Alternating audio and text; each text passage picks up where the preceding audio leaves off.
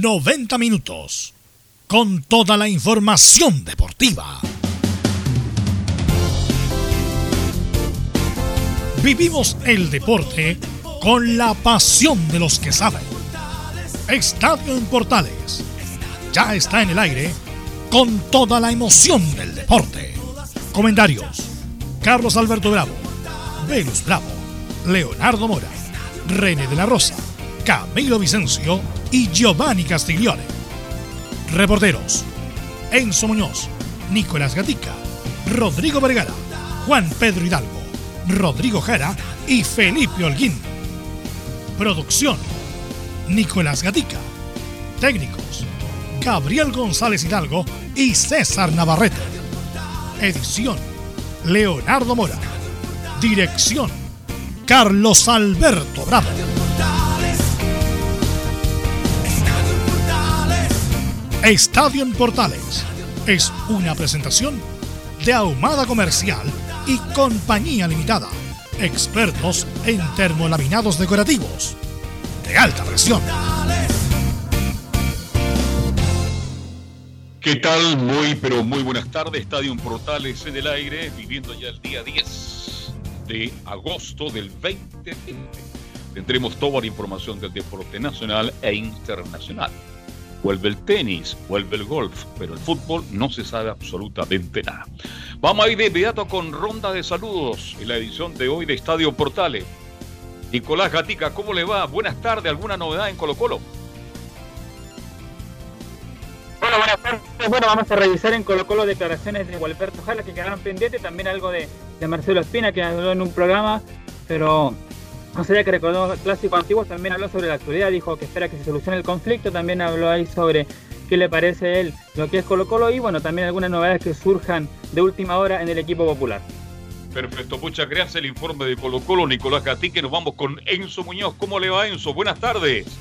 Buenas tardes, Carlos Alberto. En Universidad de Chile repasaremos el primer año como técnico de la U. Precisamente hoy día se cumple un año desde que Hernán Caputo asumiera en la banca azul. Además, ¿por qué no? Vamos a revisar algunas declaraciones que dejó la campaña del 94 que se volvió tan popular en los últimos días producto de, ese documental que sacó CDF. Perfecto. Don Felipe Holguín está por ahí. ¿Qué novedades tiene Católica, Felipe? Buenas tardes, ¿cómo estás?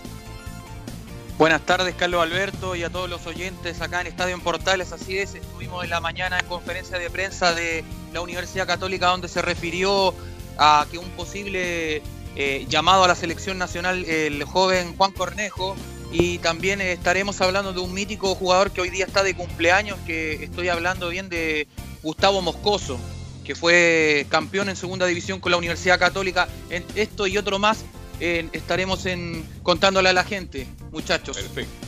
Gustavo Moscoso, excelente portero izquierdo, rapidísimo, potentísimo. Don Leonardo Mora, ¿cómo está usted? Buenas tardes, gusto de saludarlo. ¿Cómo va, Calvo Alberto? Aquí estamos, pues comenzando una nueva semana. Atento, por supuesto, quizás al retorno del fútbol. Hubo consejo de presidente en la jornada de día viernes, pero usted sabe, esto sigue todo más enredado que nada. Así que todavía son puras especulaciones de las fechas de retorno. De hecho, en la mañana le preguntaban al ministro de Salud, le tiraba la pelota a la ministra del Deporte. Bueno, eso es lo que todavía pasa y esperamos que en algún momento la pelotita vuelva a rodar, pero en cancha de partidos oficiales. Así es. Vamos de de contacto con el ex árbitro FIFA, don René de la Rosa. ¿Cómo está usted? Buenas tardes. Buenas tardes, Carlos. Eh, a Velus, a todos los oyentes de Estadio Portales, eh, a todo el equipo. Eh, un grato día lunes para comentar lo que viene bien, dice Leo.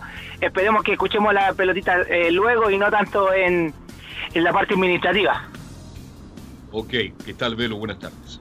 Buenas tardes, sí, tenemos muchas cosas eh, para comentar, sobre todo lo que indicaba Enzo, obviamente que él lo va a ampliar en su informe, pero yo creo que sería bueno tocarlo del documental de la U, que fue muy bueno, pero lo vamos a ampliar, lo de lo que indica Leo, que insisto, tarde o temprano, a fines de agosto, en algún momento el fútbol chileno va a volver y estamos cerca, no sé si a fines de agosto, a principios de septiembre, pero en algún momento se va a volver y hay que estar eh, preparado. Así que además también hay una jornada muy importante de de, fecha en Europa entre Champions y UEFA, así que va a estar muy, muy atento. Así que ahora vamos a ir con los titulares que lee con energía y pausadamente Nicolás Gatica.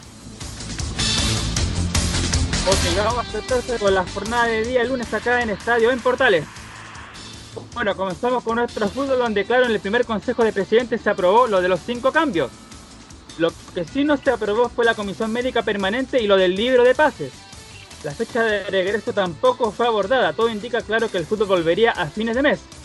Hoy, por supuesto, en el informe de Colonia, Laurencio Valderrama nos contará las novedades de Palestino, que lanzó la campaña Palestino Centenario. Esto, claro, por los 100 años que cumple el club dentro de la próxima semana, el 20. En el resto de Sudamérica, en Perú volvió el fútbol, pero debió suspenderse por desmanes de hinchas de universitario y está en duda su realización. En Uruguay volvió con un clásico caliente entre Nacional y Peñarol donde hubo una patada descalificadora. Bravo fue suplente en Peñarol. En Brasil también volvió el fútbol con la primera fecha de Brasileirao donde el Mineiro de San Paolia venció al campeón Flamengo. Nos vamos a Europa donde esta tarde jugarán por la Europa League el Inter y Leverkusen. Ya sabremos si Alexis será titular o suplente. Mientras el Barcelona de Vidal Claro jugará por cuarto de final de Champions ante el Leverkusen, justamente el ex equipo del chileno. Esto y más en la presente edición de Estadio en Portales. Vaya, mucho quería eh, Sí, yo quisiera comentar, eh, Leo, René, Carlos Alberto, eh, lo que fue Trending Topic fue viernes y sábado. Eh, ¿Y por qué lo quiero destacar? Porque siempre somos, yo, yo sigo bien crítico de los documentales del fútbol que se hacen en Chile, que son bien discretos, la verdad. Pero ahora hay un ciclo en el CF que se llama Memoria Biblia, que son, parece que son cuatro capítulos de la década de los 90, la mejor década del fútbol chileno que yo recuerde, la verdad. Eh, con equipos espectaculares, con contrataciones de lujo, con estadios llenos, con campeonatos extraordinarios.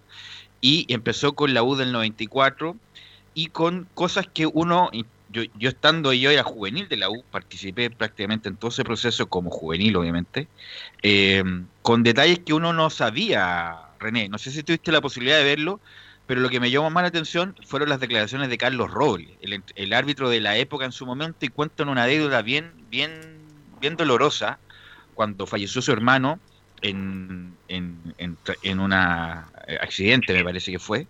Eh, Carlos Ruiz va al servicio médico legal y estaba tan caliente lo del 94 eh, que le avisan que incluso no salga el servicio médico legal viendo a su hermano porque había hinchas de la Católica tratando de, de comillas, apremiarlo.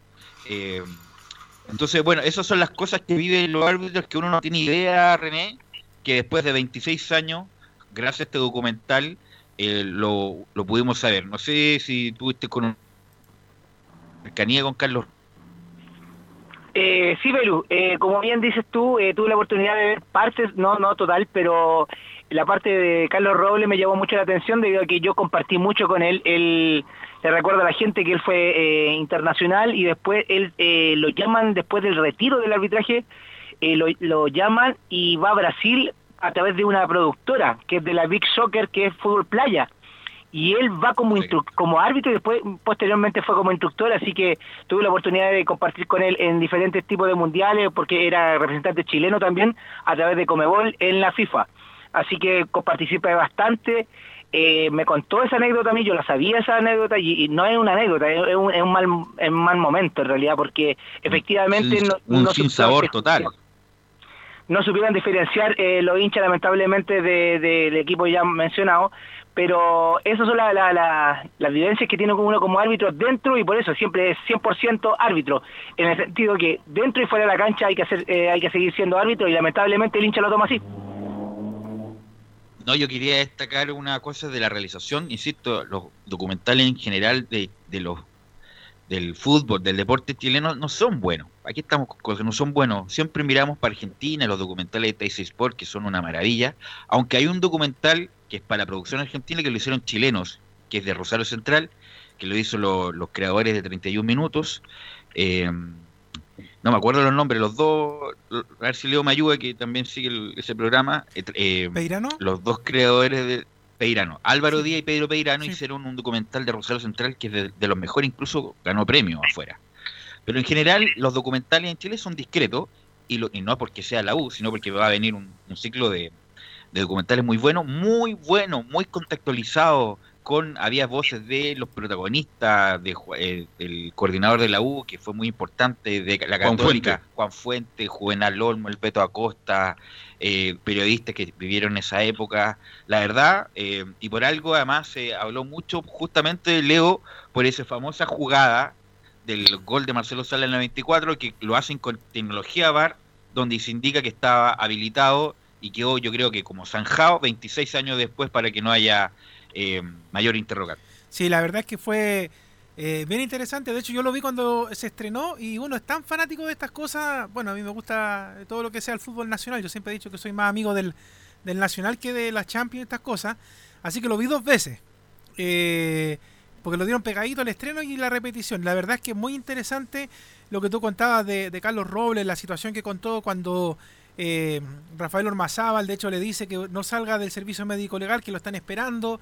La historia también que, van contando de la Católica, que se, armó con una Católica rimbombante, con muy buenos jugadores, que ya lo hemos hablado los, los otros días, de Beto Acosta, de Pipo Gorosito, que era una Católica imparable, un muy buen trabajo de Pellegrini entre medio. También se habló de, incluso partieron con la historia del descenso, cuando la U se va a la primera B actual, la segunda de ese tiempo y van contando un poco lo que pasó en Curicó, en ese primer partido, después que en un partido de No, y Leo, lo que pasó, lo que pasó, yo bueno, yo sabía, yo sabía la historia de Lota, pero y la idea y la gracia de esto, Leo, es que habían imágenes. Yo no había visto imágenes lo de Lota, Me encantó. que fue la verdad una fue una fue una pero una, batalla campal. Sí. Fue un escándalo de lo de Lota cuando la U jugaba en segunda eh, minuto 88, luego perdía 2-0, hace el descuento el sevillino Holguín y hace el gol más gritado que yo lo visto. Horacio Rivas, qué manera de gritar el gol Horacio Rivas.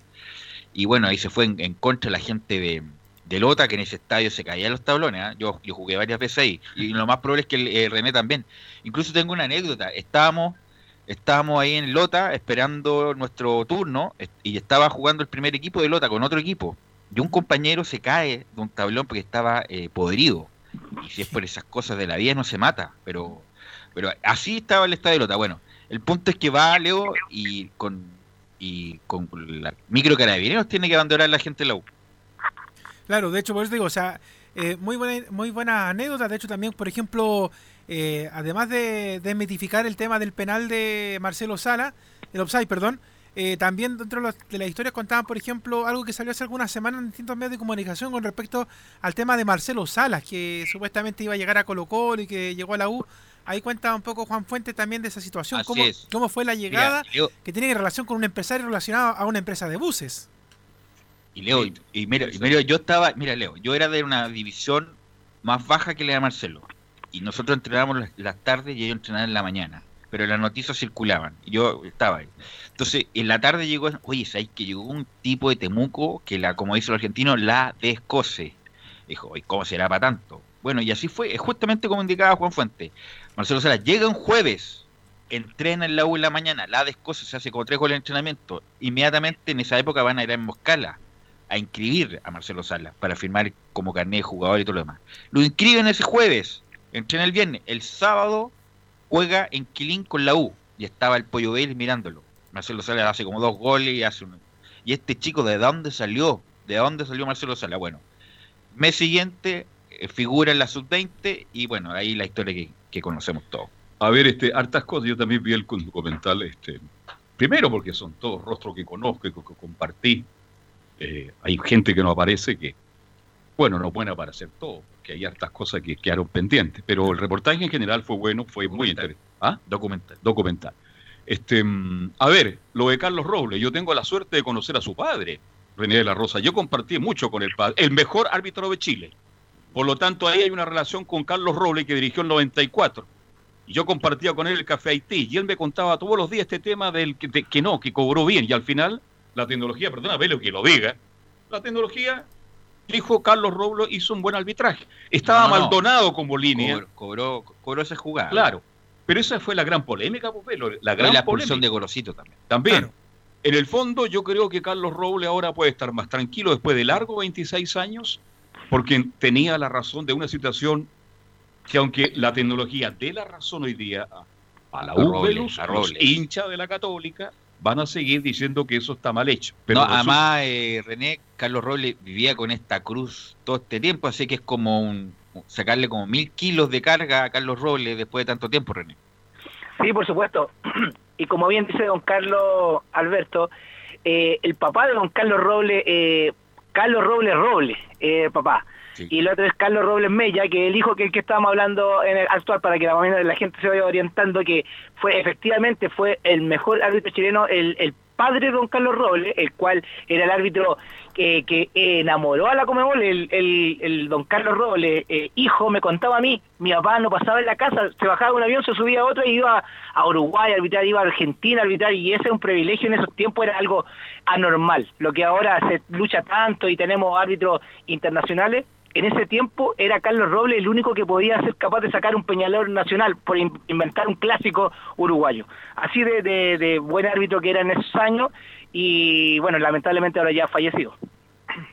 Bueno, lo bueno de este documental, Leo, Carlos Alberto René, es que queda, bueno, siempre yo lo he hablado porque yo estuve en esa época, era que se graficó muy bien la pobreza de la U.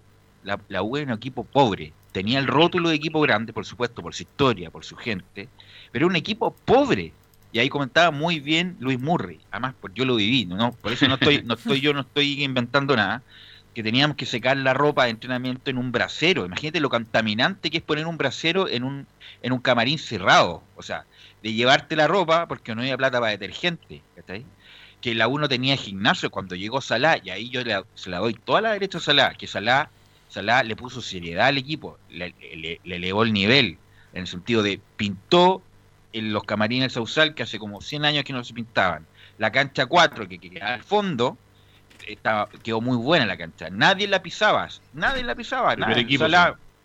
y, y, justamente indica ahí Raúl Ares para las nuevas generaciones, para las nuevas generaciones de hinchas que ven solamente el CDA, que es un, centro de entrenamiento de lujo, que mira, me llama la atención, entrenaban maicillo.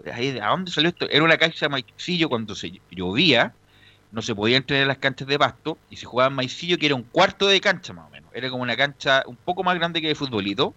Eh, y lo bueno de este documental es que graficó muy bien en esa época la pobreza de la U y la diferencia que había con Católica, que era un equipo súper poderoso, el equipo más millonario de la historia, conteniendo a tres seleccionados argentinos vigentes, algo inédito de la historia del fútbol chileno. Ahora, este, cuando me quedan una duda, porque a mí me la contó Humberto Lira, que él le había dado la orden a Tano Biondi para que lo fuera a buscar a Marcelo Sala. Se cuentan que lo bien, no. Un chofer del bus le dice Humberto Lira, un chico muy bueno, y Humberto Lira lo trae y ahí lo ven acá. No, a mí me dice Humberto no, que mandó al Tano Biondi. Bueno, pero es parte del mito, parte de la historia. No, no, si lo Juan Fuente lo, lo... No, es que Juan, Juan Fuente no estaba muy metido en el fútbol cadete. Perdóname. Yo fui testigo cuando bueno, Humberto Lira, dueño de Pullman historia de Marcelo Deja terminar la idea, por favor. Dueño de la Pero Yo también conozco la historia, Nelson Bustamante me la contó, por eso te la estoy contando. Pero yo también la tuve, yo estuve con Humberto yo Lira, ahí, que era el presidente de cadete en esa época de la Universidad de Chile. Bueno, Marcelo va, lo van a buscar, lo trae y debuta tal como lo comentaste tú, un por extraordinario, espectacular. Pero las cosas hay que dejarla en su lugar también, porque Aquí hay muchos mitos. ¿Cómo llega Marcelo Sala? Pero no, pues, te estoy diciendo que un chofer del bus Lead le dice Humberto Lira, hay un chico extraordinario, traigo, lo trae Humberto Lira, y aquí lo ven, y ahí no lo sueltan más. Ahí lo ve Biondi, porque Biondi dirigía en esa época, dirigía la primera infantil. Lo ve, no, este chico extraordinario hay que escribirlo. Y fueron de inmediatamente a Maya Hay un, bueno, para la gente que vivió esa época, Leo, Carlos Alberto, por ejemplo, yo veo al Pepe Ruiz, ahí lo veo perfecto. Pepe. Maravillosa persona. Era el viejo. Tremendamente complicado. Con todo respeto, era más pesado. Cuando yo llegué a los 12 años, el tipo. Y este caballero, ni mis papás me habían retado tanto cuando la primera vez que llegué a la U. Eh, pero no, un, tipo extraordinario, el Pepe Ruiz, que después, cuando tú te vas de la U, oye, qué enseñanza nos dejó el Pepe Ruiz. Entonces, para toda la gente que vivió esa época, eh, el documental es muy ilustrativo, eh, muy bueno, y bueno, va a seguir justamente en la década del 90 Leo, una década que difícilmente se repetiría en cuanto a nombre y en cuanto a presupuesto. Eh, y de hecho, en el, para los que van a ver el documental del próximo viernes, aparece Leo Rodríguez, que es como ya la, segunda parte del campeonato 95, que también seguía peleado con estos mismos equipos, con la Católica y con... En ese tiempo además hay que destacar velos que para los hinchas que, que son más nuevos, que por ejemplo habían otros equipos destacados en primera como Cobreloa, por ejemplo, que que, existían y hacían muy buenos partidos. Así que la verdad es que al que le gusta la historia del fútbol, eh, también, eh, de hecho, es muy interesante la propuesta que está haciendo el canal del fútbol ah, para la gente que quiere ver este programa Memora Biblia. Y de hecho, hay un periodista también que terminado el documental el viernes, aprovechó también el espacio que está en las redes sociales, Gustavo Villafranca, que de hecho tiene un libro relacionado justamente con la campaña del 94 de la Universidad de Chile que se llama Peregrinaje El Salvador, que de hecho la gente lo puede comprar por internet. Si quiere saber un poquito más de esa historia, porque de hecho termina un poco el, el- el documental con eso, cuando la Universidad de Chile le toca ir a jugar al norte, gente que viajó en auto, kilómetros, porque recordemos que en esos tiempos no era fácil subirse a un avión, no era barato, entonces toda la gente hizo el viaje en, en micro, de hecho ni siquiera eran buses, eran micro de estas micro... No, pues justamente, Eh, claro, y el documental lo ilustra bien de haciendo eh, eh, eh, gente caminando en la noche en el desierto, pues, viejo. Te lo Claro. doy en el desierto, René, que en el desierto en la noche hace mucho frío. Fue tanta la expectativa de, de ver campeón en la U 25 años después, que incluso ese tipo de sacrificios se hacía René en esa época. Sí, bueno, para nadie, eh, para la gente que no conoce el desierto, a mí me tocó una, una oportunidad que no había aeropuerto. En El Salvador hay un aeropuerto, pero es como un aeródromo en realidad. Y ahí llegaban cuando ya los equipos grandes juegan en primera división ya en- a, a Cobresal, llegaban en avión, en un charter y llegaba exclusivamente el avión LAN Chile que, que trasladaba el equipo de, de primera división y llegaba, lo esperaba, lo esperaba terminar el partido, se subían y se devolvían a Santiago. Eso teníamos la oportunidad, también los árbitros viajábamos con ellos. Pero en oportunidades no había, así que Antofagasta y me tocó, para mí, para ir a Salvador, me tocó pasar por el desierto en la noche y un, un frío eh, que no se puede soportar. Por eso me llama mucho la atención lo que mencionas tú, que gente caminando por el desierto con grados bajo cero. Bajo cero, Así y es, ahí es un verdadero hincha. Así es, ese, ese era el, el- el grado de fanatismo, pues bueno, era inédito. Ah, ah, Waldo, ¿cómo está Waldo? Eso mismo. ¿Cómo estás, Velu? Carlos Alberto Hola, Waldo. de la Rosa, ¿cómo están? Hola, un abrazo. Estábamos comentando el documental de la UL 94. ¿Qué recuerdos tiene de esa época, Waldo? Cuando tú allá. Yo voy a voy a hablar, pero no es el normal de cómo fuimos en ese partido. Yo fui en, en un charter por el día. Ya, Ah, en, perfecto. en esos años yo pagué como 150 mil pesos. Harto. Mucha plata. Para la época era harta plata. Y- Mucha y, plata. yo creo que pues, se lo llevamos al día de hoy, es mucha plata. ¿Fuiste solo, Waldo? No, fui con un amigo de impuestos de, de aquí de la cosa, de, de una autónoma estatal. Fuimos Ya. por el día, volvimos. Ahí yo conocí al relator de la radio de la radio Santiago, ¿cómo se llama? José Ormazábal. José Ormazábal. El Pepe. El Pepe, porque nosotros nos vinimos de, de Cal- de- del norte. Tuvieron que esperarnos porque era un, un caos salir y hay horas no para salir para que despeguen los aviones. De hecho, en el documental aparece que hay dos jugadores. Velus que llegan tarde, que los tiene que llevar carabineros, de hecho. Por el control doping. El, el Pato Mardoni y Raúl Heredes. Sí, pues llegan dos, y que estaban todos esperando, el vuelo no salía y No, estaban... y- indica, y leo cuando cuando eh, se sube en el avión, parecía micro el avión. Porque el, el que llegaba se subía, incluso fue pro- con, fue con problemas de seguridad, porque imagínate, eh, llegó el Pato Mardoni y Raúl Heredes no se pudieron sentar porque la- el, el avión estaba tomado prácticamente. Claro. Era como subirse a una micro. Claro. Pero es un lindo, un lindo recuerdo y, lo mejor de todo, Velus, que para la gente que siempre pensó que en el partido de la Católica con la Universidad de Chile, donde, donde Sala le hace el gol a la Católica y gana 1-0, por suerte eh, se está la verdad. Yo creo que ya más, no se puede ser más papista que el Papa, po, porque en el fondo la tecnología permite hacer estas cosas y son verdaderos aciertos. Y, y ¿sabe qué? Yo me quedo con un tema de... De hecho, yo creo que el que vio el documental del viernes se queda con mucho romanticismo del fútbol chileno en general. Porque a mí me sorprendía mucho eh, una cosa que yo creo que desde el 2009, cuando se retira Marcelo Sala del fútbol chileno en el Estadio Nacional, no ver el estadio lleno en esa capacidad. Yo creo que, por ejemplo, para René, que, que fue árbitro, y yo creo que también se queda con esa presión muchas veces de haber visto un estadio nacional con 100.000 personas, o los Santa Laura, los Monumental con 50.000 personas, que ahora eso, des- yo creo que en los últimos 10 años por lo menos ya no ocurre, que los estadios tienen esa capacidad de llevar tanta gente a un clásico o a un partido normal. claro. De verdad que es impresionante eso. Sí, además, eh, eh, Leo, Waldo, Carlos Alberto, yo me recuerdo ese el partido de la U con Católica, que era prácticamente la Sí. final. Y Cuando me estaban en acuerdo empate, que el ¿no día es anterior cierto? hubo- claro, eh, el día anterior hubo Teletón. Sí. Hubo Teletón, incluso está más preocupado de ese partido que la misma La Teletón. Teletón. Incluso fueron jugadores de la Católica y, y de la U a, que decía, a decir algo en la Teletón. Pero era tanto la expectación. Bueno, yo fui al estadio chico y, y me- eh, tuve que sentarme en la escalera porque no había espacio.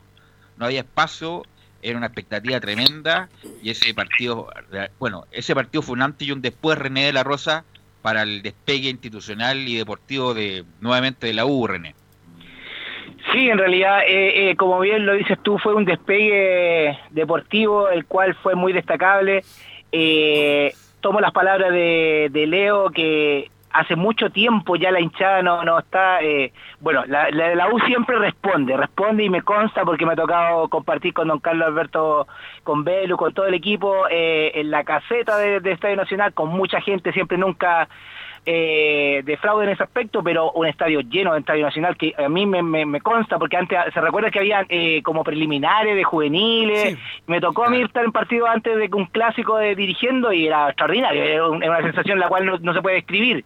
Pero eh, falta eso, falta eso, bueno, ahora con esta instancia que estamos eh, viviendo, va a ser un poco difícil, pero yo creo que va, a llegar el día que veamos un estadio nacional, un clásico como corresponde, y con toda la tecnología que, que ahora que está funcionando, que no funciona, que imagínense tantos años para eh, decidir una decisión referil, eh, que el caso es correcta, igual como ese Velu le sacó un peso de encima a don Carlos Robles, así que es de esperar que...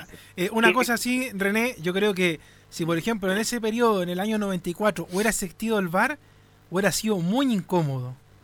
Muy incómodo, porque la verdad es que tomarla, yo, yo creo que en cierto modo yo creo que es bueno tomar esa decisión en caliente porque como tú lo decías, eh, Carlos Robles fue, le preguntó al asistente, le dijo, ¿qué viste tú? No, yo vi esto, listo, ya. No hay nada. Y no se cobra upside. Pero imagínate en el, año 94, con esa presión, con 100.000 personas en el estadio, haciéndole presión. Y con bar. Y, con bar es una locura. Es una locura. No, más que tan, tan, caldeados los ánimos, Waldo, Carlos Alberto Leo y René, que bueno, cuentan ese documental, eran muy amigos. Juvenal Olmo y el Pato Mardoni. Y justamente por ese partido que se agarran a putear en la cancha, tuvieron cuatro años. Cuatro años sin hablarse. El Pato Mardoni y Juvenal Olmo, que se, se formaron en la Católica, en juveniles, debutaron juntos, fueron campeones con Católica el, el 87, y estuvieron cuatro años eh, sin hablarse después de, ese partido. Esos son las, los coletazos que dejó ese partido y esa campaña. Y por ahí tocaste, Leo, tú hablaste de Cobreloa, que era un tremendo equipo en esa época, y yo también estuve en ese partido que le ganó la U. No sale, bueno, no se alcanzó a grabar. ¿ah? El pueblo Moreno, yo sé que tiene esa grabación, no se la pidieron, parece. Termina el partido entre Cobreloa y la U de Chile, gana Jorge Socía, y yo estaba ahí, en la cancha.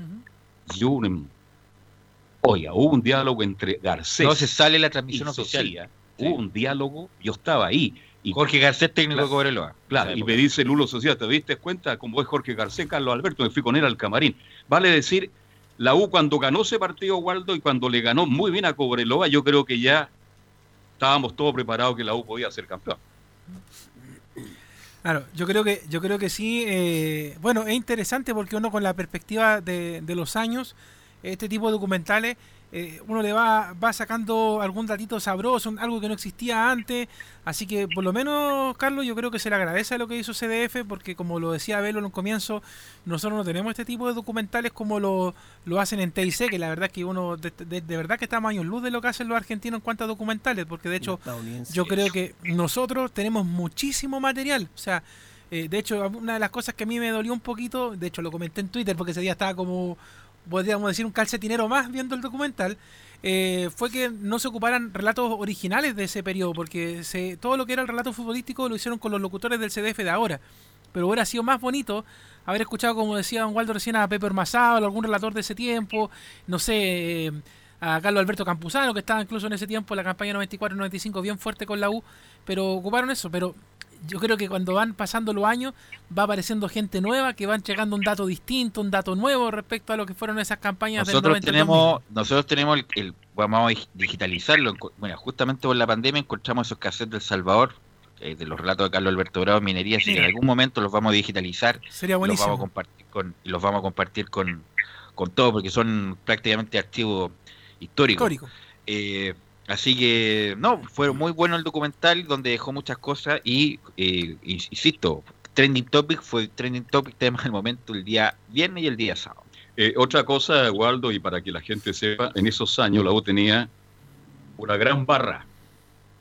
pero no solo en Santiago, tenía filiales desde Arica a Punta Arenas. Escuchen bien, de Arica a Punta Arenas. Así Con es. presidentes, con secretarios. Cuando yo viajé a ese partido, me llama el director de la red y dice, Carlos, usted tiene una invitación, sí, yo quiero regresar el día lunes, porque yo me quedé en El Salvador. Me quedé exclusivamente porque me lo pidió la barra del Salvador y Calama. Y yo me quedé, compartí una fiesta, claro, que duró hasta las 5 de la mañana. Hago este, cuento esto porque era tan organizada la barra que encabezaba el Chuncho Martínez, que no sale ni en las cómicas.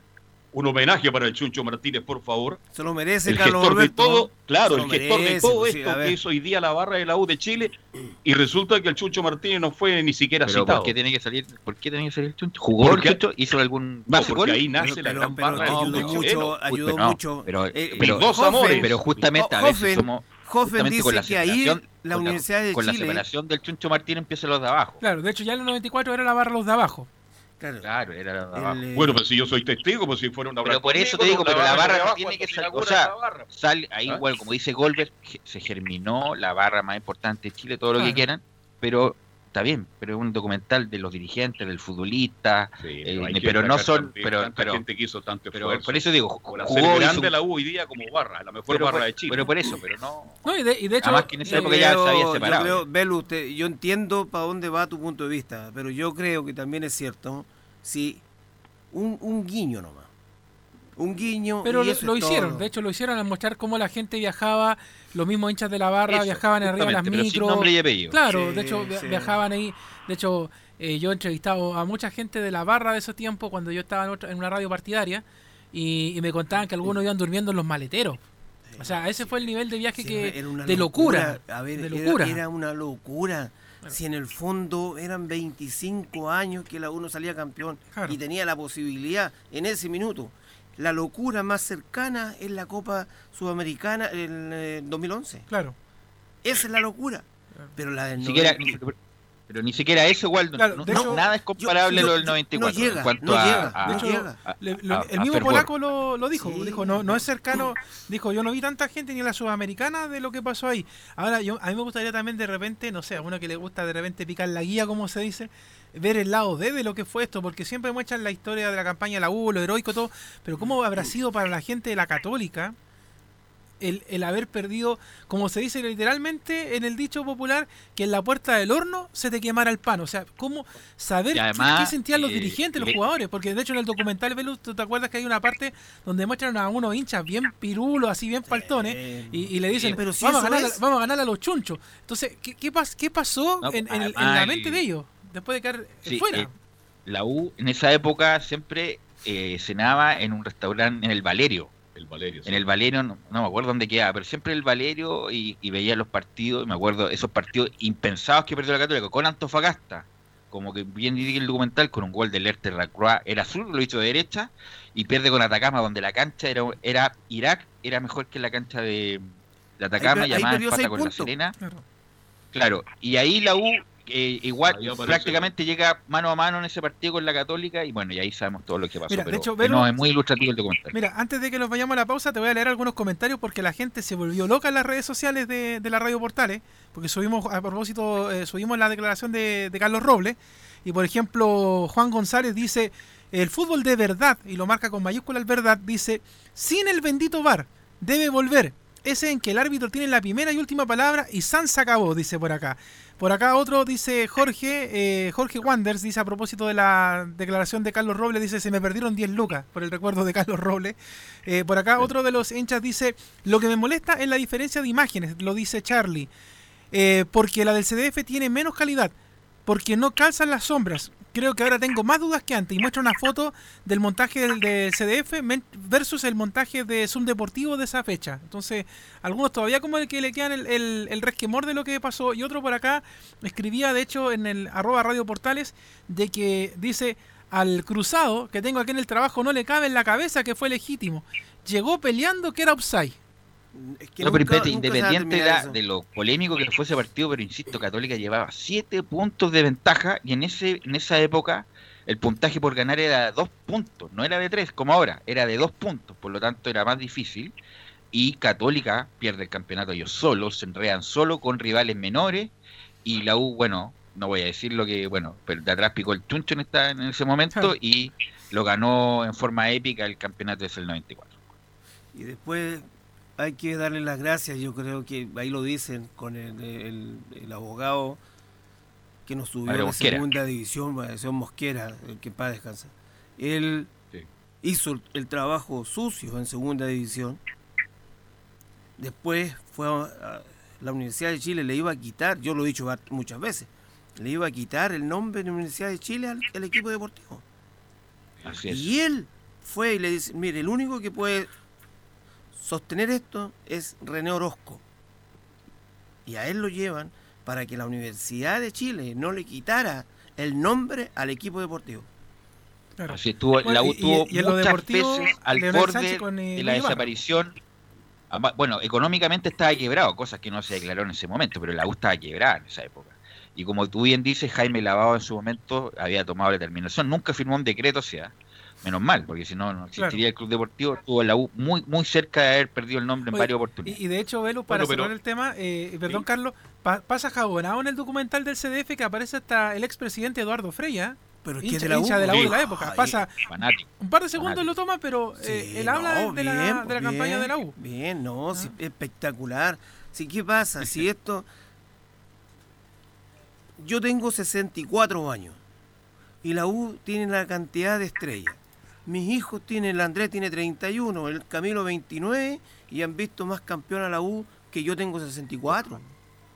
Esa es la red, claro, por eso. es. Por eso la nueva generación de hinchas de la U, ojalá que hayan visto este, este documental, porque ahí se ve la U pobre. La U era pobre, pobre, pobre. Bueno, y sacó adelante ese título que marcó un antes y un después. Vamos a ir a la pausa. La U, Vamos a ir a la, pausa. la U, diríamos, era pobre como una rata, pues, velo. por, eso, lo, por eso, lo bueno de ese documental que se indica lo pobre que era la U, y yo viví ese momento. A mí nadie me lo contó, como diría Calcuro. Ustedes tenían un solo juego de camiseta. Tenían un solo juego, de camiseta, claro. y los apoderados financiaban gran parte de las cadetes de la U. Claro, así que no, era la U pobre, pobre, pobre. Incluso eh, lo cuenta Juan Fuentes, la U era, era, era esponsoreada por Chilectra y la U tenía, había semanas que la U tenía la, luz cortada, pues imagínate. Así, de esa pobreza estamos hablando. Este, Gracias, con René, te quiero agradecer estos minutos, René de la Rosa. Oye, no hablo más. Eh, muy grato todo lo, lo escuchado de, de parte de uno eh, hay momentos de, de, la vida en la cual uno puede estar en, otra onda, que se puede decir, eh, yo estaba en el otro lado de, la moneda, yo estaba comenzando recién el arbitraje el año 92, el 94, igual me gustaba el fútbol, lo exigían ver fútbol, y como lo narran eh, la gente que lo vivió, que puede ser don Carlos Alberto, eh, eh, toda la gente que lo vivió es como algo eh, anecdótico, pero como que está en su vida, este es parte de uno, así que me, es muy grato escuchar la experiencia y más si está ligado al arbitraje con mayor razón. Así que muchas gracias por compartir estas pocas palabras eh, día lunes. Gracias René, que esté muy bien. Nos, escuchamos el miércoles. Sí, que esté bien. Leo, vamos a la, Leo, vamos a la pausa y volvemos con los informes de la U, Colo Colo y la Católica. Radio Portales le indica la hora. 14 horas, 9 minutos. Comercial IAC y Compañía Limitada. La mejor calidad mundial en laminados decorativos. Comercial IAC y Compañía Limitada es Vertec en Chile. San Ignacio 1010, Santa Rosa 1779, Avenida Mata 446 y Portugal 501. Comercial IAC y Compañía Limitada es Vertec en Chile.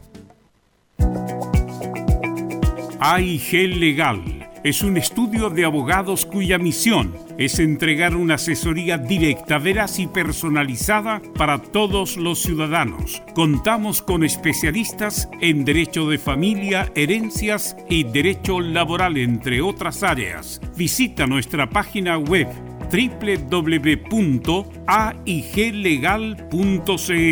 o comunícate con nosotros y agenda una reunión sin costo al número más 569 73 04 67 92 AIG Legal.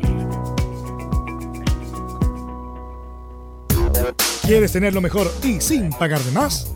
Las mejores series de televisión, los mejores eventos deportivos, equipo transportable películas y series 24/7. Transforma tu TV a Smart TV. Llama al 973-718989. Twitter arroba panchops. Una mirada distinta, con reflexión, profundidad. La encuentras en www.opine.cl. Ya lo sabes, www.opine.cl. Somos tu portal de opinión. Visita www.radiosport.cl, el sitio web de la Deportiva de Chile. Programas, noticias, entrevistas y reportajes, podcast, radio online y mucho más. Todo lo que pasa en todos los deportes lo encuentras en www.radiosport.cl. La Deportiva de Chile en Internet. Termolaminados de León, tecnología alemana de última generación. Casa Matriz, Avenida La Serena, 776 Recoleta. Foro 22 622 56 76. Termolaminados de León. No se pierda todos los días a medianoche, lunes a domingo en Radio Portales, el tren del recuerdo. Conduce Salvador Fernández. Solo canciones inolvidables de su época. Contáctese con Salvador Fernández al foro 22 319 7959. Le esperamos esta medianoche con El tren del recuerdo en Estación Portal.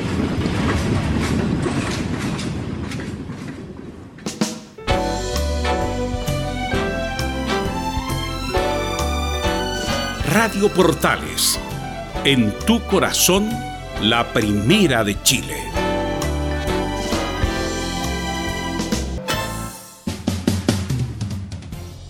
...14 horas con 14 minutos... ...ya estamos con Nicolás Gatica... ...para que nos informe de Colo Colo. Nicolás.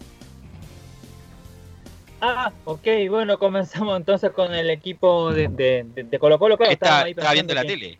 Íbamos a ir con la U, claro. A propósito de, eso de que estaba viendo la tele, decir que ya están las formaciones de Inter y Valle Leverkusen para los cuartos de final de este compromiso. Lo adelantamos de inmediato, en el Inter no va a jugar, eh, Alexis Sánchez va a ir a la banca, el 7 de, del cuadro italiano, y ya sabemos en el equipo alemán eh, está suspendido Charles Aranguis, así que tampoco va a jugar entonces el chileno en esta oportunidad. Sí, bien. Yo pensaba que Alex en esta oportunidad es titular, va a quedar relegado nuevamente la banca Nicolás. Pero entra bien cuando entra, así que esperamos que juegue unos 25 30 minutos por lo Lukaku entonces con Lautaro los titulares y en el Leverkusen lo juega Aranqui por acumulación de tarjetas amarillas. Claro, y ahora pasamos a una efeméride del conjunto de Colo Colo porque hace 11 años, un 9 de agosto, claro, justamente, un 10 de agosto del año 2009, nos dejaba justamente Francisco Chamaco Valdés, ídolo y referente de Colo Colo, uno de los más grandes jugadores de nuestra historia, según lo que hace aquí la página CSD Colo Colo, el Club Social, justamente recuerda entonces el fallecimiento hace 11 años de Francisco Chamaco Valdés. Sí, antes de, obviamente, antes de lo, del récord de pared, el goleador eh, histórico era el Chamaco Valdés. Yo lo vi jugar, eh, lo tuve, lo pude ver en el Mundial del 74 no es indicativo de toda la calidad del chamaco, porque el chamaco no hizo un buen mundial, pero obviamente se notaba que era un muy buen jugador, eh, con una gran pegada, eh, el chamaco Valdés. Con, eh, le pegaba con derecha y con izquierda, era un tipo extraordinario, a nivel local fue un jugador espectacular. ¿No ¿Está por ahí Waldo todavía o no? No, ya no está. pero bueno, así que un recuerdo para el gran chamaco, el, sí, sí está. el tío de... ¿Sí? El tío de Sebastián González. El tío de Sebastián González. No, es que mm, Chamaco Valdés fue un gran jugador, pues, eh, por lo menos a nivel local, Waldo fue una de las grandes figuras del fútbol chileno. No, yo lo vi a Chamaco Valdés cuando mi hermano, Pedro, que, falleció a los 33 años por una cirrosis hepática no alcohólica, eh, me, llevaba, me llevó a ver partidos de, de Colo Colo 71 pero el estadio lleno, con 80 mil, 90 mil compadres allí. Y yo disfrutaba, pero siempre, siempre fui de la U. Ya, y Chamaco Valdés era un crack, era un crack gordo. Bueno, Chamaco jugó un amistoso por la U, jugó un amistoso, incluso hizo un gol por la U, jugando un amistoso estos hexagonales que se jugaban. Que era muy normal eso en el verano. En- en- era, sí, era normal. Jugó por Católica y jugó por la U en algún momento el chamaco eh, Valdés. Así que nuestro reconocimiento y nuestro homenaje al gran chamaco. Valdés Nicolás Gatica. Y debería, Chamaco Claro, Valdés debería haber sido ¿Sí? campeón en el año, el año, el año 71. 73. 73. 73. 73. Colocó los 73. Colo- Así es.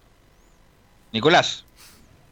Bueno, y otro que estuvo de cumpleaños, pero fue un poquito más atrás, el día 8 de agosto, también durante el fin de semana, que no lo pudimos decir el día viernes porque fue 7, el Cóndor Roja, por Roberto Roja, que cumplió 63 años también el día sábado, que fue campeón nacional con Colo Colo en el año 83 y 1986, y además campeón de la Copa Chile en el 82 y en el 85, los récords que tuvo ahí con Colo Colo justamente el Cóndor, que también el día sábado 8 de agosto estuvo de cumpleaños el ex portero. Bueno, que, que hemos dicho tantas cosas de Roberto Rojas, así que. eh, Desearle un buen, que haya pasado Sí. un buen día de un buen día y que esté viendo salud, que estuvo bien complicado en algún momento Nicolás Gatica. Bueno, ahora pasamos a la que está pasando en la actualidad del equipo de, de Colo Colo, obviamente ya con todos los problemas que ha tenido el equipo Albo fuera de la cancha más que dentro de la cancha, porque dentro de la cancha, bueno, está ya se lleva su cuarta semana entrenando, deberían pasar estos días a, a la fase 4 la gente de, de Colo Colo, y comentamos que el fin de semana Marcelo Espina en un programa Zoom de, de TVN estuvo ahí recordando eh, algunos clásicos con Laura del año 95 cuando él debuta y hace dos goles, sobre todo el segundo que es un golazo y también la famosa jugada del banderín cuando remata y hace un gol también en la semifinal de la Copa Chile del año 96, su recuerdo, pero lo que vamos a escuchar de Espina va a ser lo que habló sobre el final de la nota, sobre la- el conflicto que está pasando en Colo Colo, justamente al futuro de lo que espera que pase en el equipo popular. Marcelo Espina dice, esperemos que todo mejore cuando se reinicie el fútbol. Después cuando tengamos la posibilidad de, vernos, se, charlará. eh, de hecho, tenemos conversaciones telefónicas asiduamente, y en menor caso por Zoom, pero, pero telefónicas en forma habitual.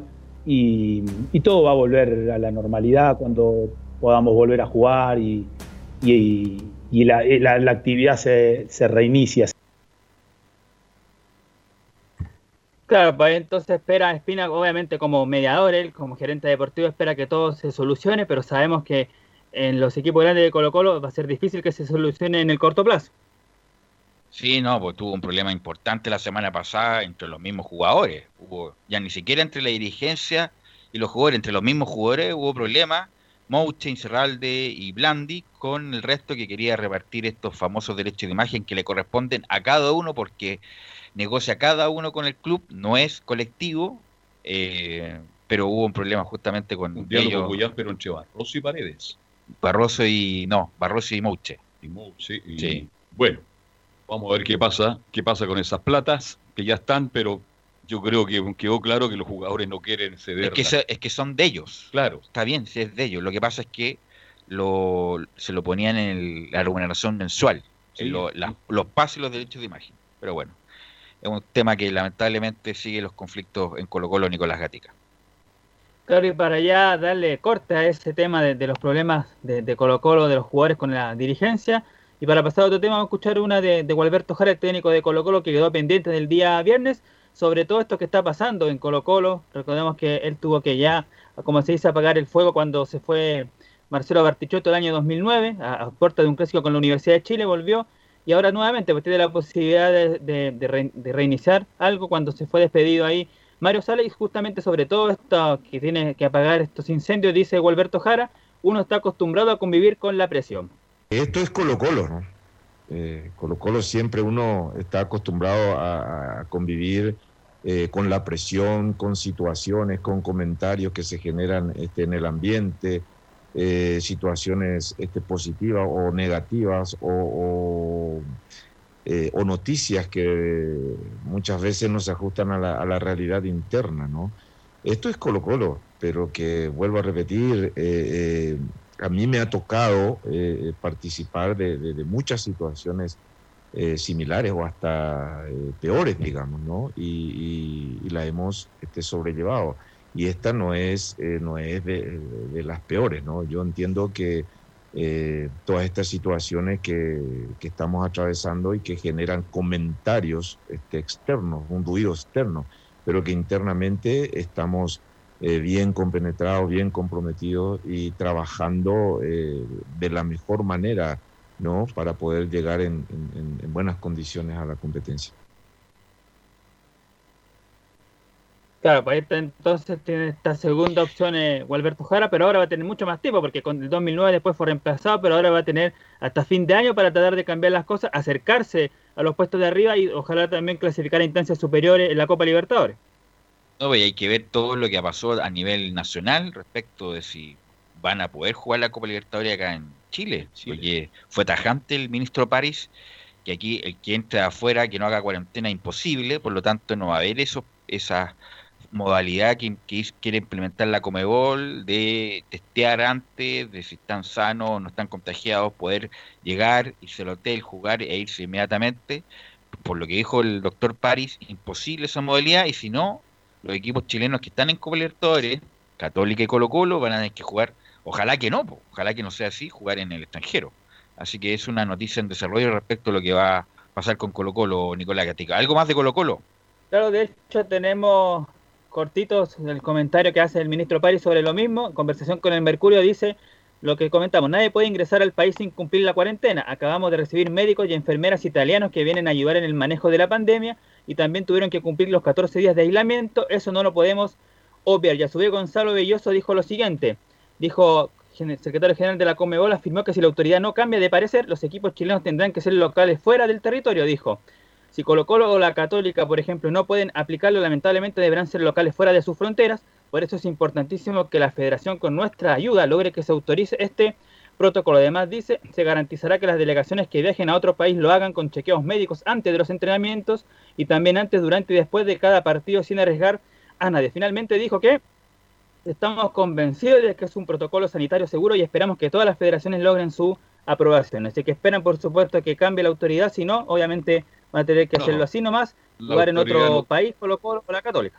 La autoridad no tiene por qué cambiar. La Conmebol es la que tiene que cambiar. Aquí la, la disposición de la pone la autoridad sanitaria y está claro cómo respondió el ministro París.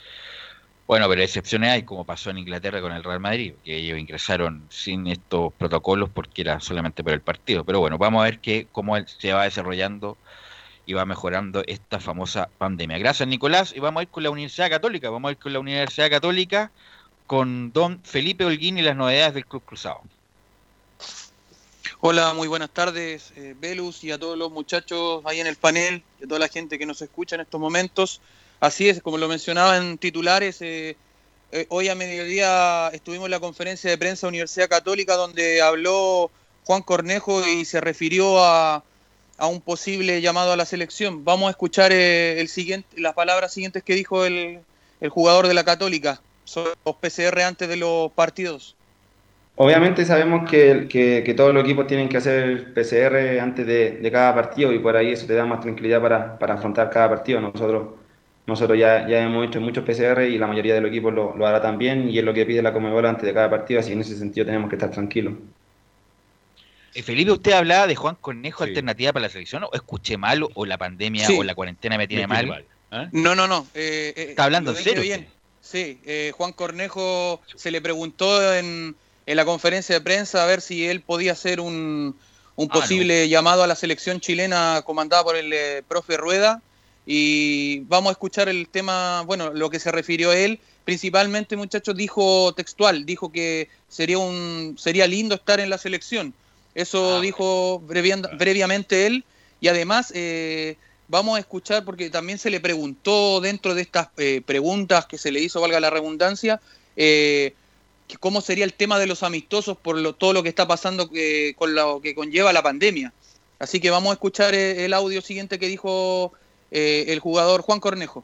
Por ahí nosotros no tenemos amistosos contemplados en lo que, en lo que viene ahora pronto, pero eso lo manejan por ahí los, los encargados de acá de Católica. Nosotros no tenemos por ahí esa información de, de si vamos a jugar algún amistoso o no, pero seguiremos entrenando de, buena manera por si, por si se da. Porque justamente, bueno, lo que me indicaba Felipe, que una expresión de deseo de Juan Cornejo en algún ah. momento. Eh, Juan Cornejo fue muy discutido en la Católica por eh, su rendimiento de lateral izquierdo. Le renovaron por este año a Juan Cornejo, pero le trajeron a Parot justamente para ocupar ese lugar. Y Cornejo, antes del receso famoso este, era banca. Entonces, difícilmente alguien que sea banca eh, va a poder aspirar a ser eh, alternativa a la selección chilena. La U estuvo a punto de comprarlo, ¿no? pero hace un buen tiempo. Hacen como 3, 4 cuando, años. Cuando andaba muy bien en Audax. Y, se- y ahí se fue a México. Fue a México, volvió a Chile y no ha, lo- no ha logrado ser titular en Católica, entonces Al principio sí, después justamente por el rendimiento lo perdió y ahora Parote es el titular, Felipe. Así es, muchachos, como lo mencionaban ustedes, Belu y Carlos Alberto. eh, bueno, también se le hicieron varias preguntas, entre esas eh, se le preguntó por- los equipos que han estado tanto tiempo entrenando y si hay alguna ventaja, porque, bu- bueno, la pregunta fue la siguiente, eh, se, refería a los partidos que han jugado sus rivales en Copa Libertadores, ya digámoslo, el gremio de Porto Alegre que ayer ganó por 1 a 0 y también antes de ayer eh, que jugó el Internacional de Porto Alegre también con gol de Pablo Guerrero que también lo ganó 1 por 0. Vamos a escuchar lo siguiente que dijo eh, en este audio el joven jugador de la Católica. No, no sé si ventaja, creo que por ahí ya entrenar un mes, por ahí se, los plazos que tienen la mayoría del equipo son casi todos similares. Creo que con un mes de, entrenamiento por ahí ya el, equipo se puede poner bien en el tono futbolístico y creo que, eso se verá después en los partidos que juguemos, pero por ahí nosotros no vemos que ellos tengan una ventaja o cosas así.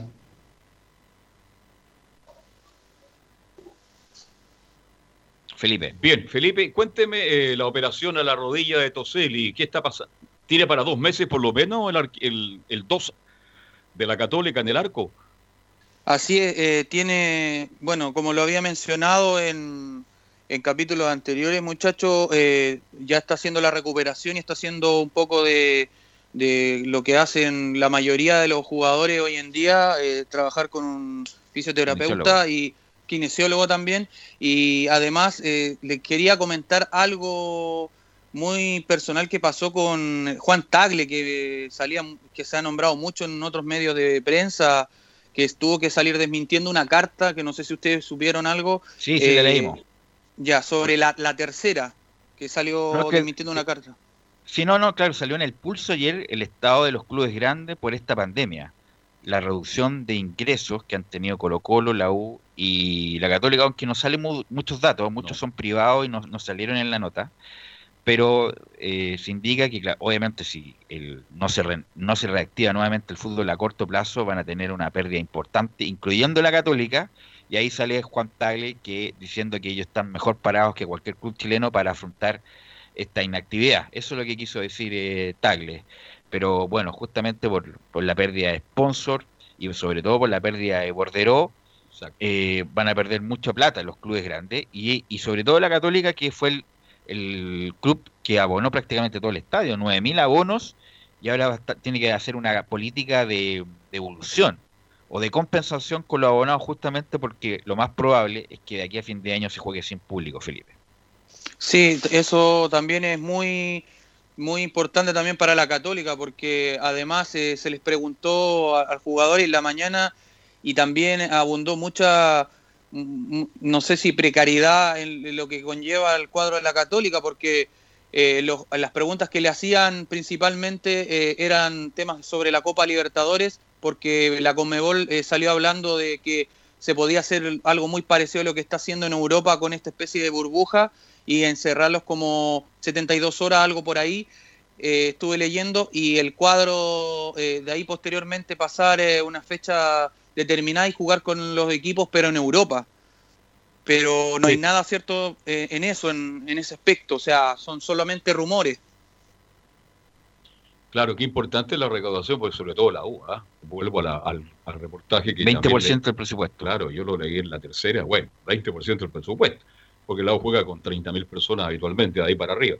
Y a Colo Colo también le afecta, porque es otro equipo que lleva público, y usted lo dijiste muy bien, la Católica prácticamente tiene casi todo el estadio abonado. 9.000 personas, claro, va a tener que... Y bueno, la U también una política de compensación con los abonados por, por lo mismo, o prorrogar la fecha, cuando se inicia el campeonato, empezar a, la vigencia del mismo. Así que, eh, bueno, como todos los clubes, pero en este reportaje del Pulso y en la tercera se enfocó en los tres equipos grandes y cómo le ha afectado justamente la inactividad para sus arcas. ¿Algo más, Felipe? Así es, muchachos, eh, mencionarles eh, lo del cumpleaños del día de hoy de un jugador histórico también de la Católica, Gustavo Moscoso, que hoy en día cumple años. eh, el jugador, bien lo, digo, el jugador es- de Cruzado fue parte del ascenso en 1975 y mundialista con la selección chilena. Disputó 185 partidos por los campeonatos nacionales de primera división, además anotó 19 goles y fue campeón en segunda división, como bien lo decía, y mundialista en España en 1982. Ahí hizo un golazo, un gol extraordinario. Fue el mejor de España 82. Oye, Velus, Moscoso, un izquierdo muy rápido, muy veloz, que se fue a México y se quedó definitivamente allá, nunca más volvió. Así que un recuerdo para el gran Gustavo Moscoso. Así es, gracias Felipe. Sí, Gracias a ustedes, muchachos. Oye, en, Gracias, hay, hay Felipe, por el ahí informe. en la Alameda, Plaza Italia. Plaza Italia, detuvieron a la hija de la expresidenta Bachelet por participar ¿A sin cuál de las permiso en manifestación pro mapuche. ¿a cuál de las dos? Porque tiene dos hijas, Eh, eh, la presidenta. La futbolista. Hay una que vive en Argentina y otra que vive acá en, en Santiago. No Una que sale el nombre, incluso no, era, no, no, eh, no está el nombre. Baby. Está en desarrollo la noticia, pero, Francisca, pero hay Francisca. problemas. Hay problemas en la plaza. Sí, Claro. hay, hay que recordarle a No la debería gente, estar porque está en que- cuarentena la comuna. Y justamente, de- no, pues de hecho ellos pasaron a, a la etapa de transición. O sea, la gente puede salir a la calle sin el permiso de cuarentena, solamente los residentes de la comuna de Providencia. O sea, los que están en son residentes de otras comunas que vayan allá, tienen que andar todavía con el permiso. Y si andan así nomás, permiso, muchas gracias. Pues se los llevará carabinero, pero no pueden tampoco Oye, llegar y la, la andar. niña Dávalo tenía permiso para salir a comprar en una comuna que se mantiene en cuarentena, pero fue detenida por el mal uso de este. Pues infri- permiso. Exacto. Oye, ¿cuál es el límite entre Providencia y Santiago en Plaza No, Italia? Plaza Italia Justamente, ahí, Plaza ¿Mitad y Italia. mitad? eh, ahí eh, eh, Vicuña Maquena, esa parte, Ya. Sí. ahí es el límite. Ese es el límite. Porque, por ejemplo, ahí pasado el puente Pío Nono, ese, ese límite, ahí Providencia. Y ahí para el otro lado Santiago. Bueno, Así que bueno, noticia en desarrollo. Como... bueno, cosas no, no tan parecidas, pero bueno, lo del diputado Gutiérrez también fue como bien comentado el día de ayer. Vamos a ir a la pausa, Leo, Gabriel, y vamos a volver con el informe de la U de Enzo Muñoz.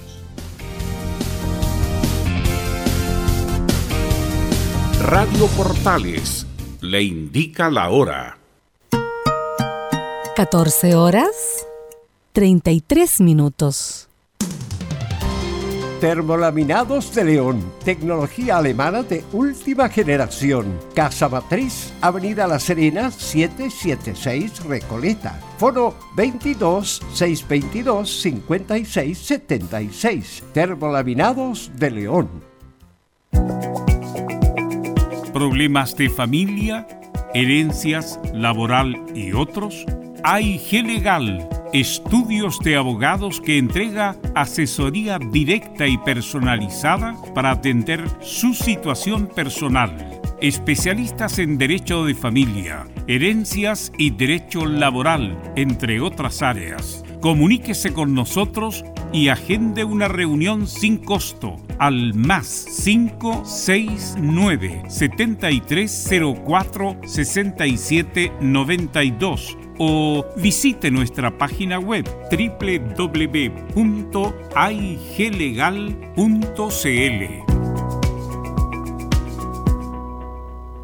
La radio eres tú, la radio eres tú, la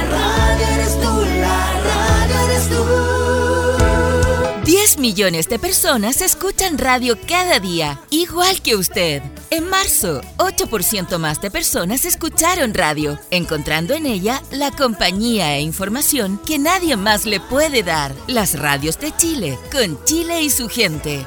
Archie, contigo en todas. Fuente Ipsos, Análisis Radios, marzo 2020. ¿Quieres tener lo mejor y sin pagar de más? Las mejores series de televisión, los mejores eventos deportivos, equipo transportable, películas y series 24/7. Transforma tu TV a Smart TV. Llama al 973-718989. Twitter arroba panchops. Comercial IAC y Compañía Limitada. La mejor calidad mundial en laminados decorativos. Comercial IAC y Compañía Limitada es Vertec en Chile. San Ignacio 1010, Santa Rosa 1779, Avenida Mata 446 y Portugal 501. Comercial IAC y Compañía Limitada es Vertec en Chile. Porque lo bueno puede ser aún mejor. Prepárate a conocer la evolución de la Primera de Chile. bienvenido a Portales Digital. Ingresa ya a www.radioportales.cl y descubre nuestra señal en vivo en audio y video, además del tradicional 1180m. Mantente al día con las últimas informaciones de Chile y el mundo e interactúa con nosotros a través de nuestras redes sociales en Facebook, Twitter e Instagram. Recuerda www.radioportales.cl La nueva multiplataforma de la Primera de Chile ahora es No se pierda todos los días a medianoche, lunes a domingo en Radio Portales, el tren del recuerdo. Conduce Salvador Fernández. Solo canciones inolvidables de su época. Contáctese con Salvador Fernández al foro 22 319 7959. Le esperamos esta medianoche con el tren del recuerdo en Estación Portal.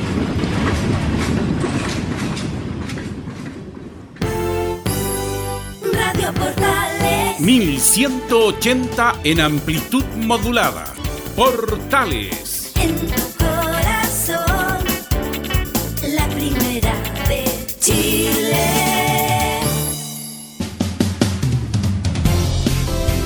Catorce 14 horas con 37 minutos, ya estamos de vuelta en Estadio en Portales y estamos ya con Enzo Muñoz para que nos indique la actualidad de la Universidad de Chile. Buenas tardes, Velus. Antes de, comenzar con el informe de la U, hay que obviamente empezar con, como, terminaba, entre comillas, Felipe, con, con la efeméride, porque un día como hoy, pero de 1928, nació un referente que fue parte del Ballet Azul.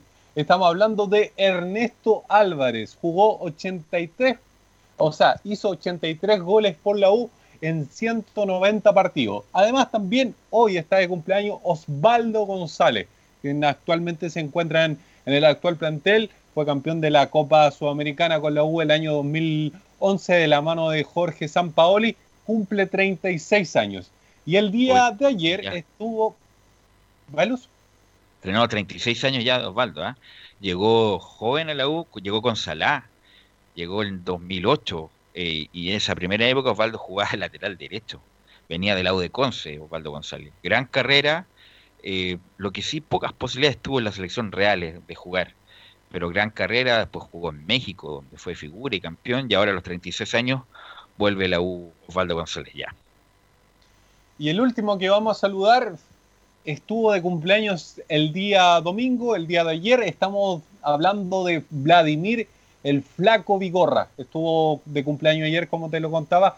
Cumplió 66 años. Así que tres cumpleaños tienen los referentes de la U. Y si usted quiere agregarle, también ayer estuvo de cumpleaños Sebastián Villas, que recordemos a finales de- del año 2019 eh, cerró su vínculo con, con la U y ahora actualmente se encuentra en el que- equipo de Wander de. Valparaíso. Yo creo que el, porcen- el porcentaje de conversión de Uvilla, de todas las oportunidades que tuvo en la U de hacer gol, son de un 1%. Qué manera de perderse gol Uvilla en la U. A Sí. pesar de que hizo goles, ¿ah? tiene como más de 50 goles Sí, en la U, sí, pero qué manera de perderse goles Uvilla en, en todos los momentos que estuvo activo. Una palabrita son Ernesto Álvarez, ¿eh? jugador argentino, 10. Jugó también en Green Cross.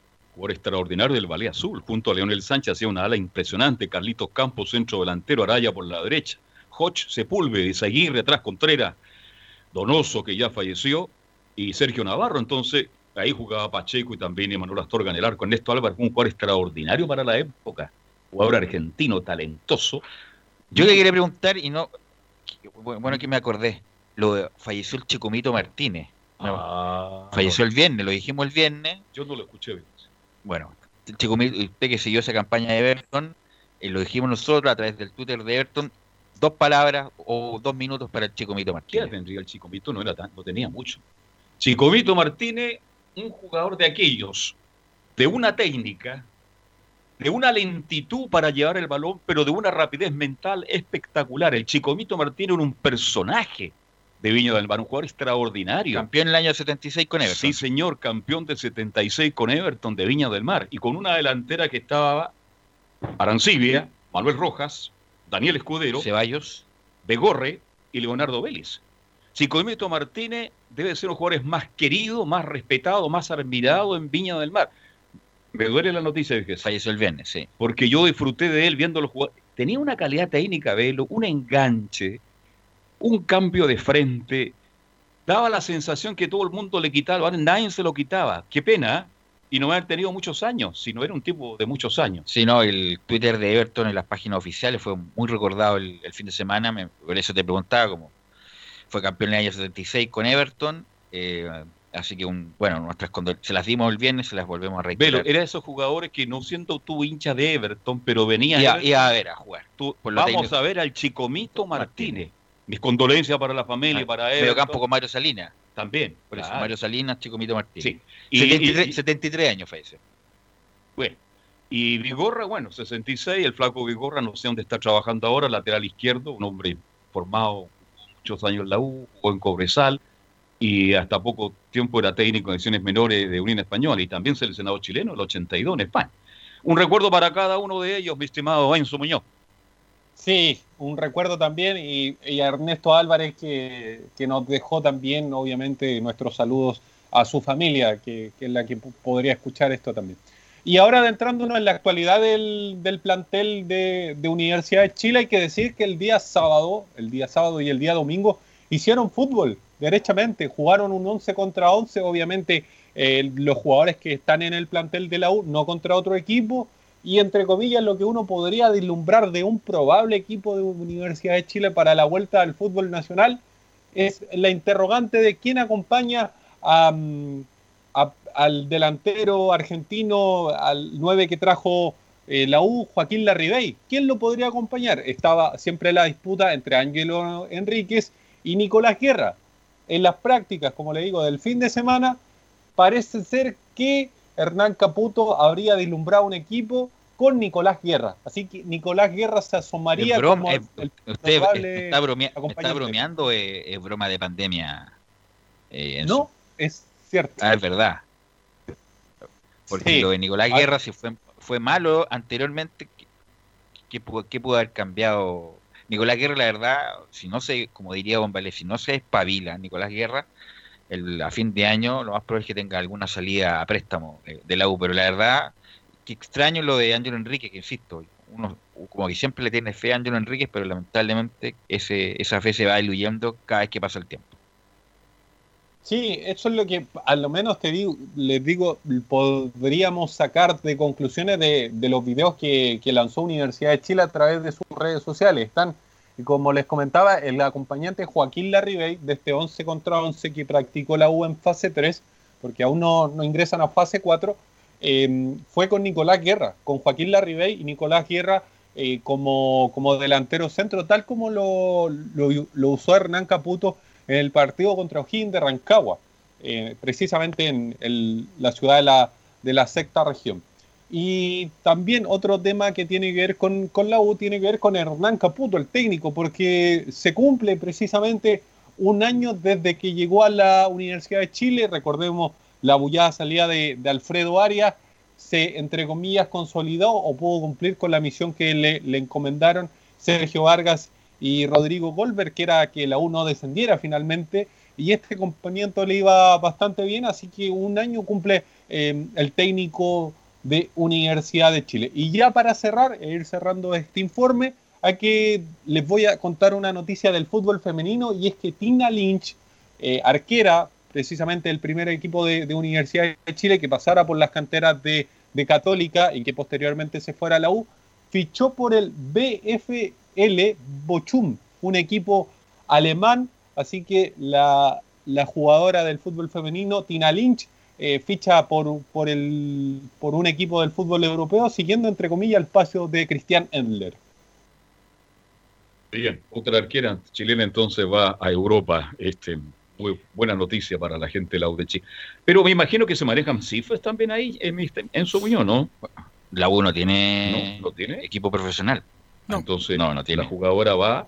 No sé cómo, la verdad, no, ahí parte. tengo ignorancia en el tema respecto al fútbol femenino. Sería bueno averiguar eso, ¿ah? Pero por ahora, una arquera de la U se va al fútbol europeo.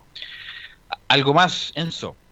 Eso, eso nomás con, con Universidad de Chile, que, que obviamente sigue entrenando eh, en, en calidad libre, me, me confirman, en calidad libre se termina yendo Tina Lynch al BFL Bochum. Así que no, no le van a ir. No, pues si no, comillas, la uno tiene equipo, no tiene equipo profesional, así que no. Es el, Por ahí. ese es el No, no, detalle de por qué no, no le llega plata a Universidad de Chile de, de este traspaso. Así que Ok, eso con gracias. Universidad- Sí, con, Gracias. con- Pelus. Adelante, adelante, adelante. adelante. No, eso con Universidad de Chile, ya preparándose obviamente para ingresar a fase 4 de, de esta, entre comillas, vuelta al fútbol. Y por qué no eh, pensar en algún amistoso. ¿Velus? Sí, Leo. Bueno, eh, hablábamos al principio de- del programa, eh, gracias Enzo por el reporte, perdón, eh, pero eh, adivina, estaba reunido Pablo Milat con eh, la gente del gobierno, en este caso con la ministra del Deporte, y adivina, ¿Qué pasó? ¿Qué pasó? no hay fecha para la vuelta del fútbol. Palabras de Pablo Milat que dice, estamos próximos, pero faltan algunos detalles. Espero contar con el apoyo de todos los clubes en este compromiso por la integridad y la salud. Agregó además que ya le entregaron la lista a la gente del gobierno eh, y el Ministerio del Deporte y Estadio Seguro van a determinar los recintos donde se puede jugar y si es necesario centralizar el desarrollo de la competencia. Así que eh, lo que hablábamos el viernes pasado de cuáles podrían ser las posibles canchas donde se podría jugar cada una por región, todo eso ya está listo, está entregado ya, así que ahora ya depende de Estadio Seguro, es decir, depende del gobierno, porque recordemos que Estadio Seguro depende de toda la parte de- del Ministerio del Interior y Seguridad Pública, así que ya depende de ellos ahora dónde se pueda jugar el fútbol, pero por ahora Pablo Milat saliendo de esta reunión dice todavía no hay fecha para la vuelta del fútbol, ya que está publicada esta información de hecho a través de nuestras redes sociales. Sí, como nos indica bien Gabriel, eh, no vaya a pasar lo que pasó en Perú, donde la idea es que no- la gente no puede ir a los estadios, fue hinchada a las afueras del estadio, no, no sé cuál partido fue. Eh, Parece que era un partido de universitario con la Alianza, ¿o no? la, No. la verdad no sé qué partido, pero fue mucha gente y ahí el- reaccionó el, Pasó en mini- Uruguay también. reaccionó el ministerio, mucha, hubo mucha aglomeración, posibles contagios, y, y inmediatamente eh, suspendieron el, el, El campeonato. el campeonato. fecha, y en Uruguay, que allá el partido nacional, los partidos nacionales de Peñarol son muy mal jugados, siempre son mal jugados, porque son- son pura patada.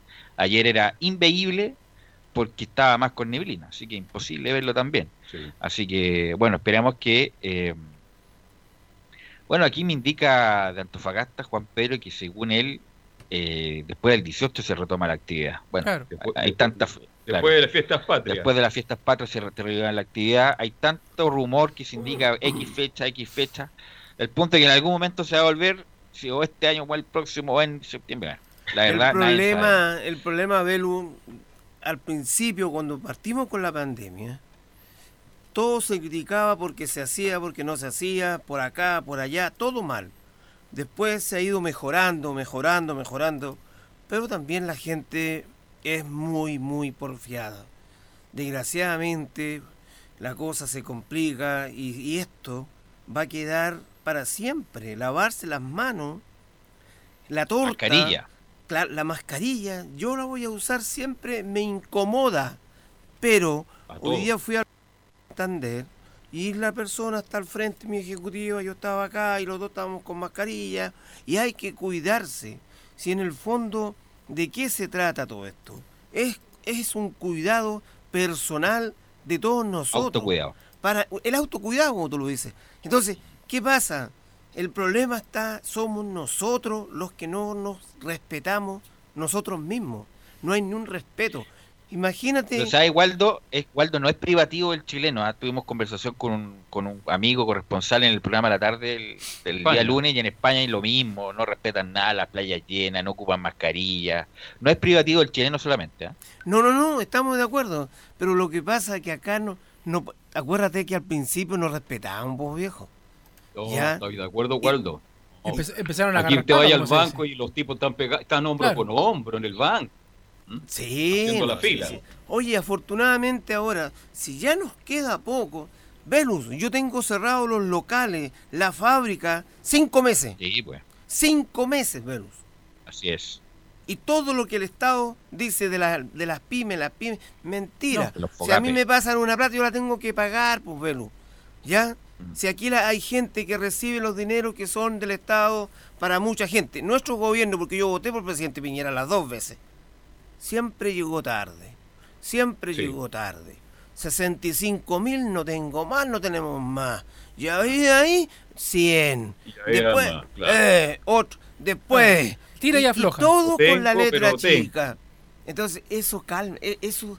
Es- eh, De, de hecho, a Pone a propósito, la gente- a propósito del tema, Waldo, eh, incluso en el fútbol hace mal, porque de hecho, eh, como lo comentaba Nico Gatica en el comienzo, la Conmebol le pidió un protocolo al fútbol chileno para Católica y Colo Colo para poder jugar los partidos. Y el gobierno se quiere salir con la suya, aplicándole otro protocolo. Otra cosa, Y, y- si y- y tiene- la, y la Conmebol me imagino que para poder aplicar el protocolo no lo vio solamente con el gobierno de Chile, sino que lo vio con la FIFA y con, la- con la- Regional. con- con lo que está pasando en Europa. Entonces le dijeron, aplique este protocolo para que el fútbol se haga de tal manera para que Colo Colo y la Católica puedan jugar. no, queremos salirlo con la nuestra. Yo leí un, un artículo de un señor, un hombre muy inteligente, que andaba viajando en los aviones y que encuentra que es el 1 en 400 mil la posibilidad de contagiarse en el avión. Porque el avión cambia como 30 veces por hora el aire. El aire, sí. El aire, sí. Entonces, digo, si viene un avión, viene un avión de Uruguay, un charter, llega a Pudahuel, vienen, todos se hacen allá el examen. El que viene contagiado se queda allá. Van a Claro. venir los que están sanitos. Sí. Después vienen, llegan, llegan al hotel, del hotel al estadio, del estadio al hotel, del hotel y vuelven. ¿Cuál es el problema? ¿Dónde está? Todo complicado, todo después. Ah, de hecho, el dicho es como, cuando la puedes hacer fácil, la haces difícil. Ese es el lema. De hecho, el, el otro día yo cuando empecé a hacer el portaleando en la mañana, en la señal digital, decía, el lema del gobierno de Chile se transformó en lo que es- lo que puedes hacer fácil, lo haces difícil. Y ese es el Complicado, problema. Y no solamente el hay una, hay sino una, las hay una instituciones. frase peor. Cuando no espero nada de ti, nada de ti, aún así me decepciona. Claro, Esa exacto. peor esa frase. Porque de, de verdad que todo, porque ciertamente uno está viendo eh, futbolísticamente, por ejemplo, deportivamente, lo que están haciendo otros países, como, como por ejemplo lo hizo Europa, ahora que empezaron a jugar la Bundesliga, cómo se juega la Champions, cómo se está Y jugando. ahora se van todos a Portugal. Entonces, claro, y todo muy ordenado. Entonces, yo digo, bueno, ¿qué pasa acá? Que ya empezaron algunos lugares del país a pasar a la fase 3, algunos ya están en la fase 4, en Santiago recién algunos pasaron a la fase 2. Entonces, ¿cuál es el problema de seguir un protocolo que ya en otros lugares se está ocupando? Ahora, de hecho, el fin de semana, no sé, Velo, si tuviste Bueno, que de tiene, hecho, tiene que en ver Boca también con la economía, como decía Claro, Waldo, en por Boca y en Waldo River lleva cinco aparecieron eh, positivos y también en San Lorenzo. No, si eso va a aparecer, eh, Leo, es inevitable. Obviamente, además, eh, Argentina tiene poca capacidad de testeo. Si empiezan a testear, van a encontrarse con más sorpresas. Oye, Pero tiene que ver con la economía también. Por ejemplo, el, mismo ejemplo, Waldo lleva cinco meses cerrado. Eh, próximamente, entre Santiago y Estación Central, se va a ir moviendo la cosa y va a tener que abrir para que la cosa se mueva. Es in- incluso es insostenible estar en cuarentena eternas. Es imposible. Entonces, vamos a tener que convivir con el coronavirus, con gente moviéndose, con, con- moviendo, trasladándose, con todas las medidas, por supuesto.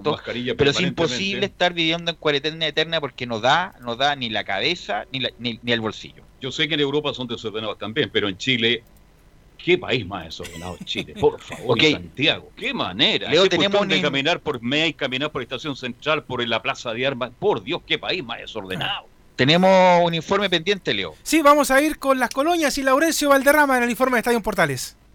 Muy buenas tardes compañeros. Un fuerte abrazo virtual para ustedes y para todos quienes escuchan Estadio en Portales este lunes 10 de agosto. En el tradicional informe de los equipos de Colonia nos enfocaremos en la actualidad de Palestino, que dio a conocer las actividades oficiales de celebración de sus 100 años de historia, que se cumplirán el próximo jueves 20 de agosto. En una campaña denominada Palestino Centenario y que tiene como eslogan Palestino más que un equipo, todo un pueblo, el cuadro árabe anunció una celebración virtual que unirá a diferentes países y territorios de manera online para destacar la importancia y trayectoria de Palestino a nivel mundial. El cuadro árabe tiene en su planificación, entre otras actividades, el lanzamiento de una edición especial de su camiseta 2020, la cual estará disponible en su tienda online, además de la realización de conciertos en vivo junto a artistas chileno-árabes para Chile y Palestina por todas las plataformas digitales del club. Además, Palestino exhibirá diferentes camisetas de la historia del Tino Tino en el primer museo virtual de la camiseta en Chile, donde se destacarán las diferentes casaquillas que ha vestido Palestino en su centenaria historia. En ese contexto, también se sumarán saludos virtuales de históricos de Palestino en sus redes sociales, como es el caso de Rodolfo Dubó, el jugador que más veces vistió la camiseta del Tino Tino y a quien pasamos a escuchar en Estadio en Portales. Hola, soy Rodolfo Dubó. Quisiera mandar un saludo a gran institución, el centenario, y un saludo especial a su presidente, directorio y a esta gran hinchada. Un abrazo. Por su parte, el presidente de Palestino, Jorge Huawei, valoró la iniciativa. Comillas, es un orgullo poder celebrar el centenario con todos nuestros hinchas y seguidores de manera virtual. Hemos trabajado en diferentes acciones para destacar la importancia de nuestra historia a través de la campaña Palestino Centenario, involucrando así a todas las personas que son parte de nuestro club, aseguró el timonel a la página oficial de Palestino. Por último, les recordamos que Palestino se encuentra en la fase 3 de entrenamientos presenciales porque no han tenido casos positivos de COVID-19 y además aprovechamos de desear un feliz cumpleaños a Cristian Guerra, portero formado en la Unión Española y que actualmente defiende al Tino Tino y quien, por cierto, cumplió 26 años el domingo 9. Un gran abrazo virtual muchachos y seguiremos en los próximos días con más reportes de los equipos de Colonia. Les informó Laurencio Valderrama Poblete. Que tengan una excelente semana. Gracias, Laurencio. Valderrama oye, oye, eh, oye, Carlos Alberto. Sí. Lindo, lindo y bien de corrido. Sí, muy bien. Eh, eh, no, no estuvo bien, no, anduvo, no, no estuvo bien. No tuvo ningún salto. Pasó, pasó, eh, ¿qué nota le ponemos? ¿Seis? Un 7. No, yo le pongo un 7. y, además que está recordando algo muy importante. Yo insisto, un día Carlos Alberto debería ayudarnos a todos nosotros a hablar un poquito de la historia de Palestino, porque se están cumpliendo 100 años y no cualquier equipo del fútbol chino cumple 100 años. De hecho, con la U de Conce. alguien en Palestino, ¿ah? para la, entrevistarlo. ¿ah? La U de Conce está cumpliendo 23 años recién de historia, lo cumplió el fin de semana. 23 años de historia de la U de Conce, de hecho los jugadores Manrique, todo el equipo, dejaron algunos saludos. Son 23 años a diferencia del resto de, de, 100 años que tiene Palestino, o sea, una diferencia enorme entre uno y otro. Eh, vamos a hablar de Palestino, ya hablamos el otro día algo, pero una gran institución que va a mayo el futbolístico, tú lo decías muy bien, Velo, este más allá, murió este gran empresario, el señor Said, que fue en un momento dado crítico en que Palestino estaba quebrado, dijo no, Palestino no puede morir por lo que representa, por la lucha permanente que está dando hay que llamar al, padre Abun. sí, claro. El padre Abun. ¿ah? Amén. Bueno, Amén. Muchas gracias. muchachos. Muy buen programa. Gracias. Eh, nos, encontramos mañana a la, en una nueva edición de Estadio Gracias, Gabriel. En una nueva edición de Estadio Importante.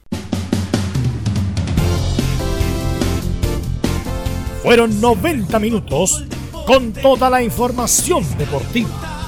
Vivimos el deporte con la pasión de los que saben. Estadio en Portales fue una presentación de Almada Comercial y Compañía Limitada.